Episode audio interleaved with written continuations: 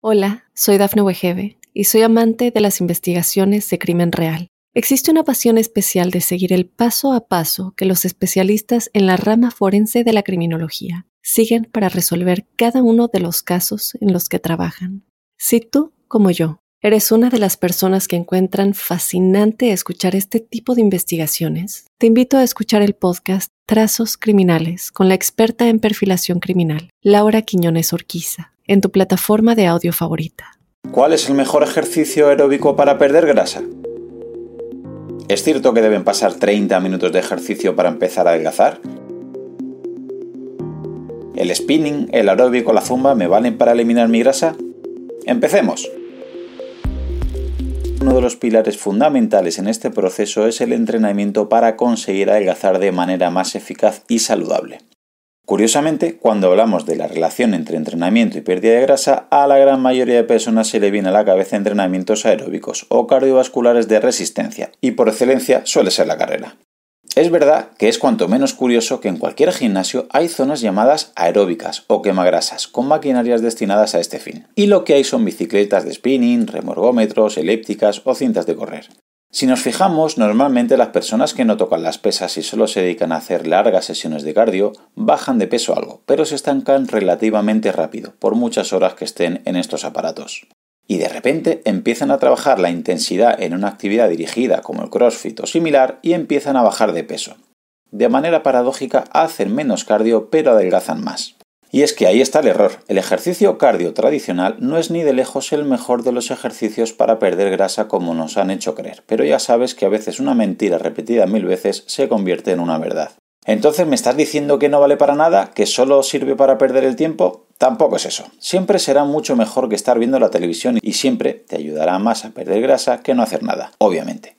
Pero hay opciones mucho mejores y contextos más eficaces que ahora veremos. Parece ser que esta visión del cardio grasas viene desde 1968 del Dr. Cooper, un doctor en medicina y coronel de la Fuerza Aérea de los Estados Unidos. Y además del tan famoso y odiado por alumnos test de Cooper, también es el autor del libro Aerobics de 1968 el cual situaba por un lado el footing, jogging o carrera como ejercicio individual y por otro el aeróbic como clase colectiva, clasificándolos como los ejercicios ideales quema-grasas.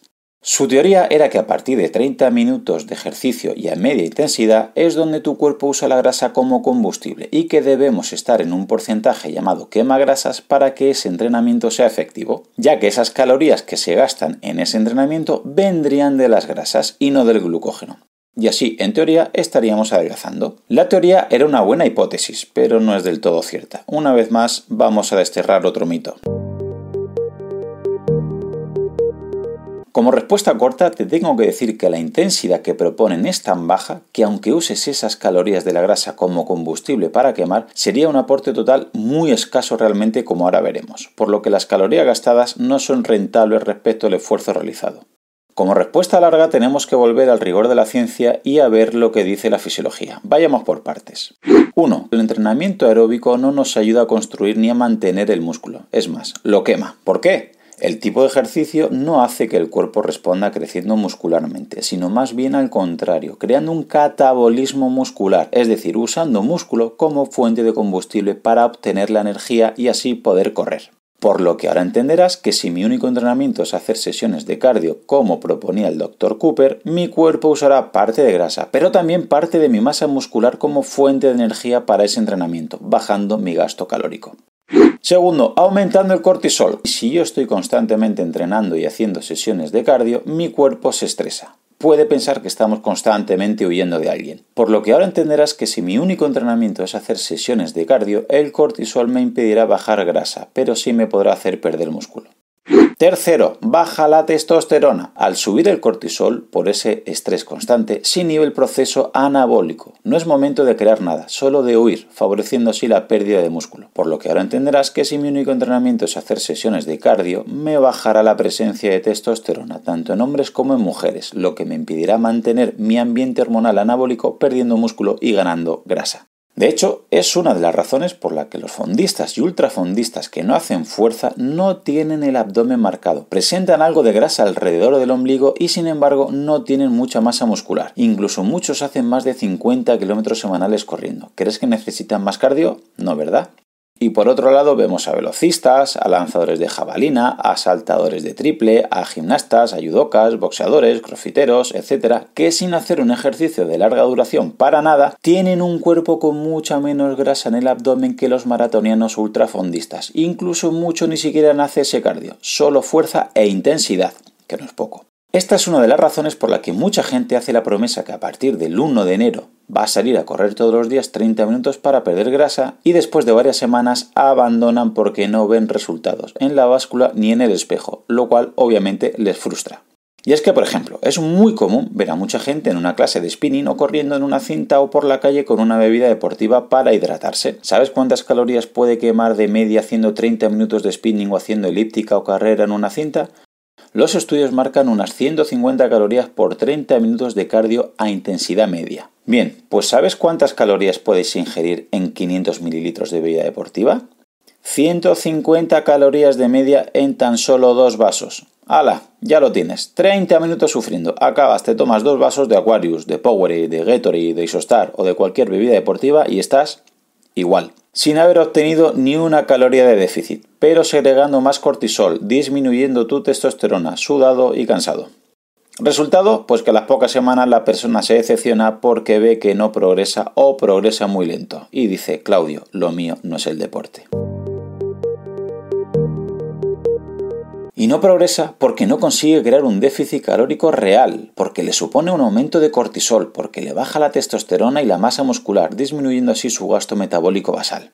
Para complicarlo más, además al hacer miles de repeticiones del mismo gesto, ya sea pedalear o dar zancadas, al final estos gestos tan repetitivos le crearán a la persona molestias o dolores o lesiones en tobillos, rodillas, cadera o espalda. Y por todo esto abandona. Lo mío no es el deporte, Claudio. No adelgazo y me lesiono. Vale, muy bien. Con lo convencida que yo estaba que iba a salir ahora mismo a correr y ahora ya me has quitado las ganas. No he dicho eso. He dicho que hacer las largas sesiones de cardio a una intensidad media no es lo más idóneo para perder grasa. Hay opciones mejores.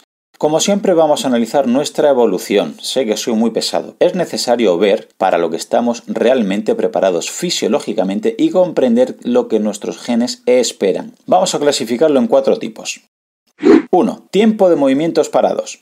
¿Qué esperan tus genes y qué les das? Hemos pasado de no estar quietos en un ambiente hostil, no podemos permitirnos ese lujo, poco más que para comer o descansar. Y hoy estamos todo el día quietos. Dormir, desayunar, comer, cenar, clase, oficina, sofá, Netflix. Si te atreves, calcula la friolera de horas que te pasas al día sin moverte. Superan las 20, ¿verdad? Pues luego no te quejes. Segundo, tiempo de movimiento a baja intensidad. ¿Qué esperan tus genes y qué les das? Hemos pasado de caminar el 75% de nuestro tiempo aproximadamente, ya que era una obligación, era nuestro medio de transporte y no había alternativa, a que hoy en día no nos movemos en absoluto. Hemos inventado motos, coches, ascensores, escaleras mecánicas, no queremos movernos. Tercero, tiempo de movimiento a media intensidad. ¿Qué esperan tus genes y qué les das? Pues ahí no había medias tintas. Las cazas que hacíamos eran o muy cortas e intensas o muy largas, en las que primaba la baja intensidad. Nunca hemos corrido o nadado o pedaleado durante 60 minutos a una misma intensidad media. Por lo que entiende que tu cuerpo no responda tan bien a ese estímulo. Sencillamente no lo espera. De ahí a que no se cumple realmente la teoría del Dr. Cooper. Cuarto, tiempo de movimiento a alta intensidad. ¿Qué esperan tus genes y qué les das? Ese era nuestro estímulo fuerte. Hemos pasado de hacer muchísima intensidad obligada, como cazar, huir o luchar, a spinning o a body pump. Son ejercicios que una vez más se quedan en zona de nadie. Por esta razón, entre muchas otras, funciona mejor para perder peso, hacer fuerza y sobre todo trabajos de intervalos con cierta intensidad como el crossfit de la pérdida de grasa. Recuerda que tus genes lo esperan, por lo que responderán mejor.